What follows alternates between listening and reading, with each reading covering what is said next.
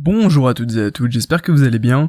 On se retrouve aujourd'hui pour un nouvel épisode de ce podcast consacré aux crypto-monnaies. Et aujourd'hui est un jour particulier les amis parce que, eh bien ça y est, on l'a fait, euh, ou plutôt le Bitcoin l'a fait, il a dépassé les 10 000 euros. Alors il avait dépassé les 10 000 dollars il y a quelques jours, et puis là ça y est, les 10 000 euros sont dépassés, donc exactement à peu près à l'heure actuelle, euh, 10 450 euros. Euh, le Bitcoin s'échange contre, contre l'euro.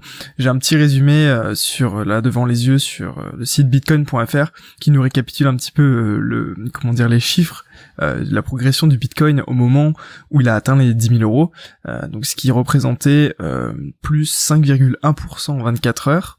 22,2% en une semaine, 61,39% en un mois et 1322% en un an. Donc c'est hallucinant quand on voit quand on voit ce genre de chiffres. Et là c'est vrai qu'on peut se demander mais qu'est-ce qui va arrêter le Bitcoin? Euh, il n'arrête pas de il n'arrête pas de grimper. Au moment où il a passé les, les 10 000 dollars on en avait parlé il y a quelques jours euh, il y a eu une petite hésitation. On le voit il y a un, si vous êtes un petit peu familier avec les termes techniques de bourse euh, on voit qu'il y a un très gros doji un très joli doji. Et eh bien c'était le le 29 le 29 novembre après, tout dépend de quel, quel est votre fuseau horaire, effectivement. Euh, ça dépend aussi de ça.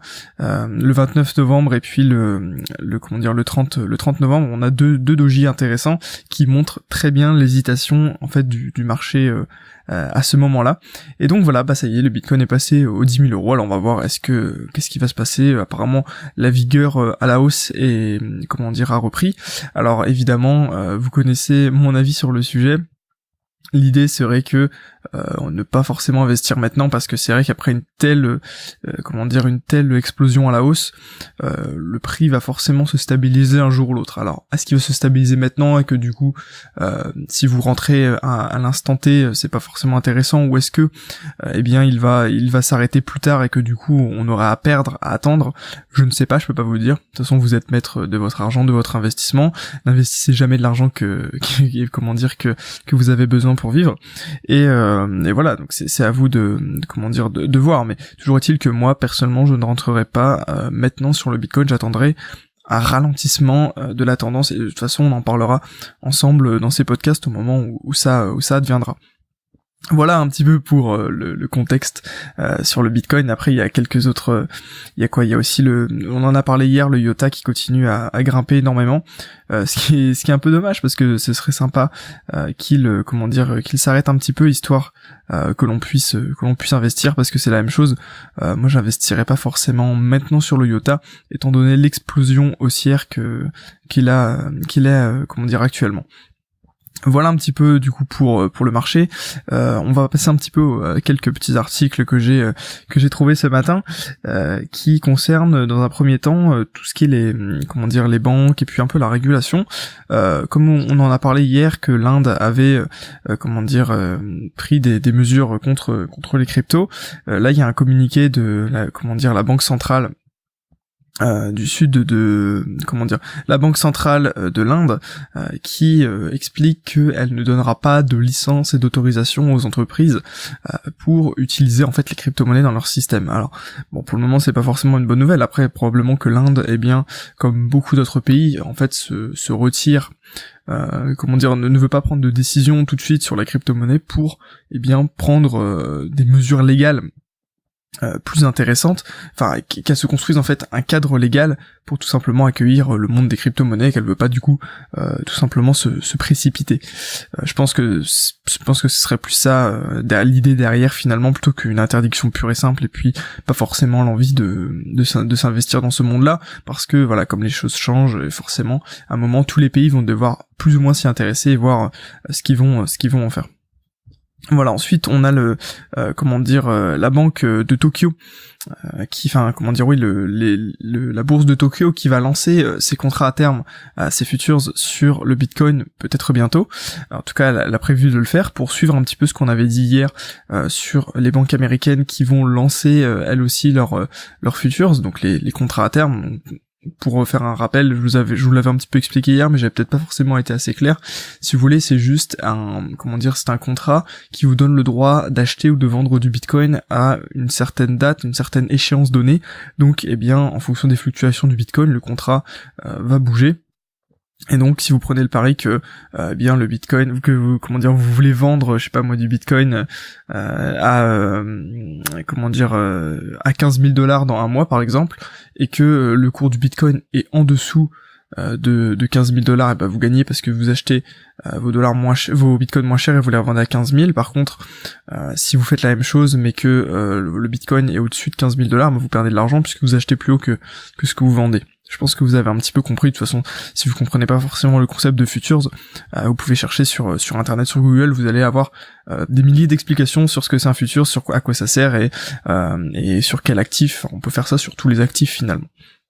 Donc voilà, toujours est-il que la banque de Tokyo, enfin le pas la banque, la bourse de Tokyo euh, lance du coup euh, ses, futures pour en fait faire une réponse euh, aux États-Unis qui vont lancer ça. Alors je vous avais dit que c'était déjà actif, mais je suis pas sûr finalement.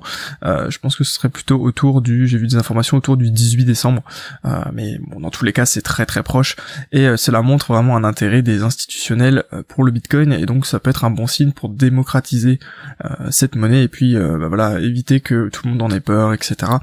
Euh, je pense que ça, peut toujours être bénéfique d'avoir euh, du coup ce euh, comment dire ce euh, ces, futurs en fait voilà pour comme je vous l'expliquais hier que ça pourrait du coup permettre d'avoir des fonds d'investissement en bitcoin des ETF bon ça on aura l'occasion d'en reparler au moment où éventuellement euh, ce sera d'actualité. Euh, un troisième article intéressant qui concerne les États-Unis qui veulent criminaliser la non divulgation de la possession de la crypto-monnaie. Alors en fait c'est c'est dans le cadre d'une modernisation des, des lois anti blanchiment d'argent eh bien, euh, on, euh, comment dire, le, Sénat américain, si je dis pas de bêtises, voilà, euh, il envisage d'adopter finalement une réforme qui rendrait criminelle la possession volontaire de, de crypto-monnaie, euh, mais non déclarée, si vous voulez. Si euh, voilà, vous dites voilà, j'ai mon compte et puis euh, je vais pas forcément le déclarer parce que derrière on peut se faire taxer. Je sais pas comment ça fonctionne vraiment aux États-Unis, mais toujours est-il que chacun devrait faire une déclaration de ses crypto-monnaies, de combien il a, qu'est-ce que qu'est-ce qu'il y a sur son compte, etc. bah, tout simplement pour éviter un blanchiment, un blanchiment d'argent.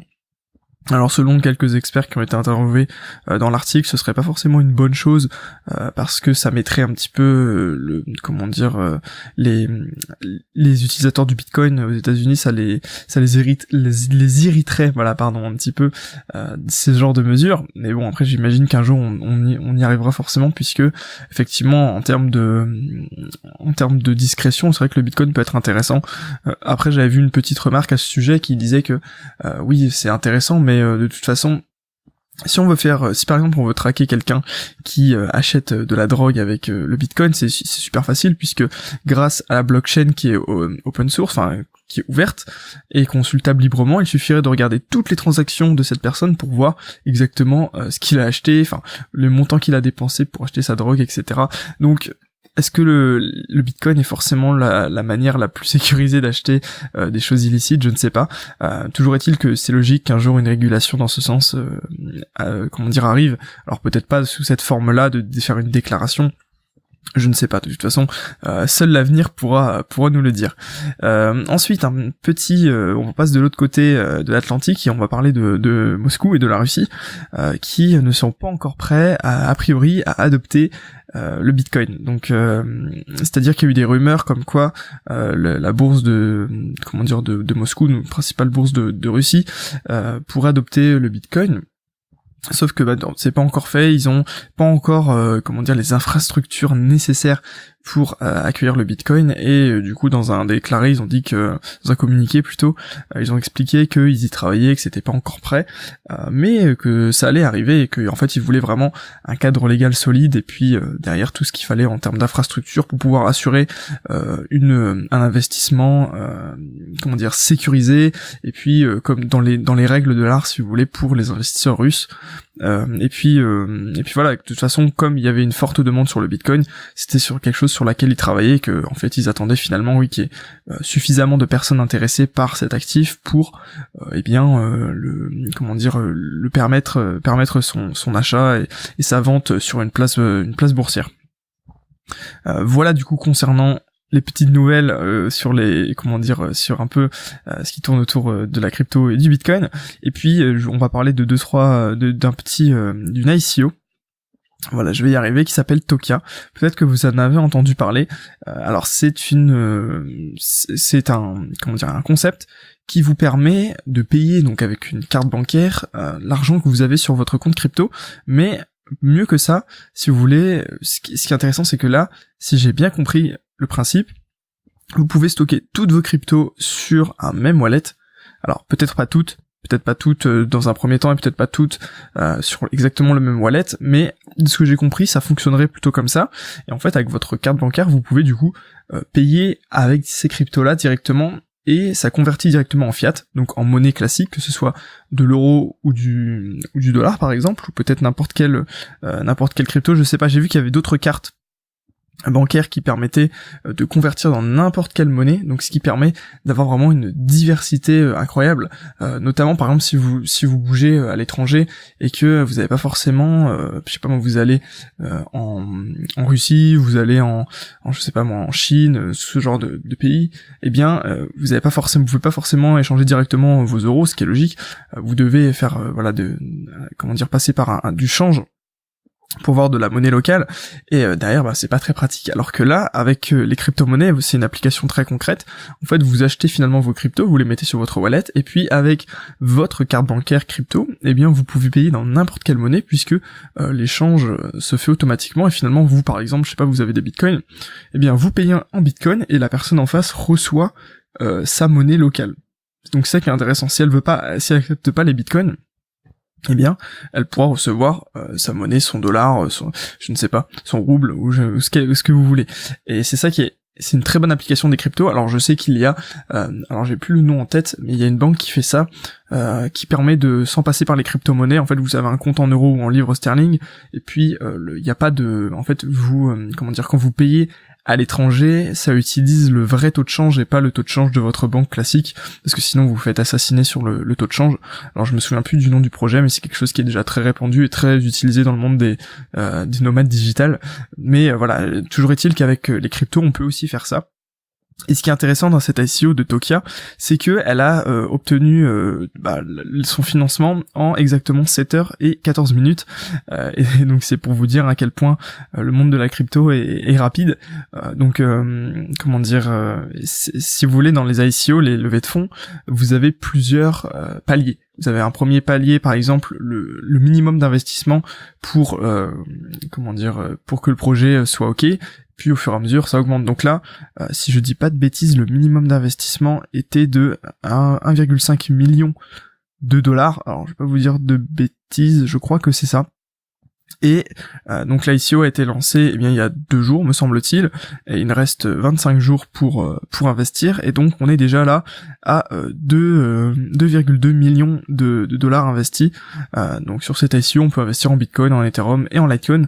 Donc c'est pour vous dire à quel point les levées de fonds sont parfois spectaculaires dans le monde de la crypto de toute façon, je vous mettrai le lien de l'article et puis le lien euh, de l'ICO si ça vous intéresse. Et, euh, et puis et puis voilà, donc euh, vous voyez qu'on peut vraiment avoir des applications vraiment très concrètes. Et quand il y a des applications concrètes comme ça qui semblent se mettre en place, eh bien derrière forcément il y a un intérêt des investisseurs. Et puis on a des, on assiste à ce genre de, de projet qui qui explose en termes de de levée de fonds. Voilà, et je voulais terminer par une petite une petite remarque que j'ai trouvée sur Reddit comme d'habitude, il y a des, des phrases assez sympathiques qui dit qu'en fait, investir dans le Bitcoin, c'est comme planter un arbre. Tout, euh, comment dire, chaque moment est le bon moment. Euh, toujours, c'est toujours le bon moment. Euh, il faut, il faut arrêter de regarder le passé et de planter notre arbre aujourd'hui. Voilà, arrêtez de regarder le passé plantez votre arbre aujourd'hui. et comme ça, eh bien, on le verra grandir avec le temps. Alors, je suis pas spécialement d'accord avec avec cette phrase parce que, comment dire, investir dans le Bitcoin, c'est pas forcément planter un arbre. On pourrait dire que si, euh, parce que c'est vrai que le, Bitcoin grimpe, mais il y a euh, une autre citation de bourse qui dit que les arbres ne montent pas jusqu'au ciel, et moi je suis plus d'accord avec cette deuxième citation, euh, en sachant que si vous plantez votre Bitcoin au mauvais moment, ça peut être extrêmement défavorable pour vous. De toute façon, le trading c'est un jeu de patience, l'investissement ça peut être un jeu de patience, donc pour moi je suis pas trop d'accord dans le sens où il n'y a pas forcément de bons moments. Après, comme je vous le dis à chaque fois, tout dépend. Si vous voyez le Bitcoin à 100 000, 1 million de dollars dans pas longtemps, ou même dans deux ans, dans cinq ans, achetez maintenant, on s'en fout que ce soit 10 000 ou 9 000 ou, ou je ne sais quoi combien de dollars, eh bien euh, c'est pas grave, la différence sera faible sur le long terme. Par contre, si vous euh, vous voulez pas forcément, vous voyez pas forcément le Bitcoin à cet horizon-là, et moi je pense que c'est peut-être plus sage de euh, d'être capable de rentrer au bon moment, eh bien attendez un moment propice, c'est-à-dire une correction ou pas ne pas rentrer dans une explosion haussière comme la plupart des gens font. Et euh, c'est là le pire moment pour pour investir.